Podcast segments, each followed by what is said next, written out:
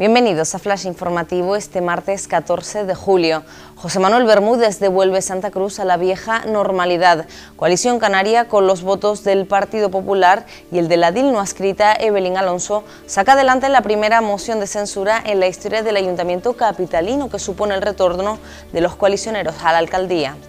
Menistas y críticos solo coinciden en que el conflicto es insostenible. Las posiciones de los dos sectores del grupo de gobierno de Arona continúan enquistadas a 24 horas de la Ejecutiva Insular que analizará la división de los concejales y la caída de Santa Cruz. El Cabildo de Tenerife diseñará con los mayores el programa sustituto de Ansina. El equipo de gobierno abre dos vías de trabajo, pedirá opinión al colectivo sobre las políticas que les afectan y lanzará un plan de choque para paliar los efectos de la COVID-19 sobre ellos.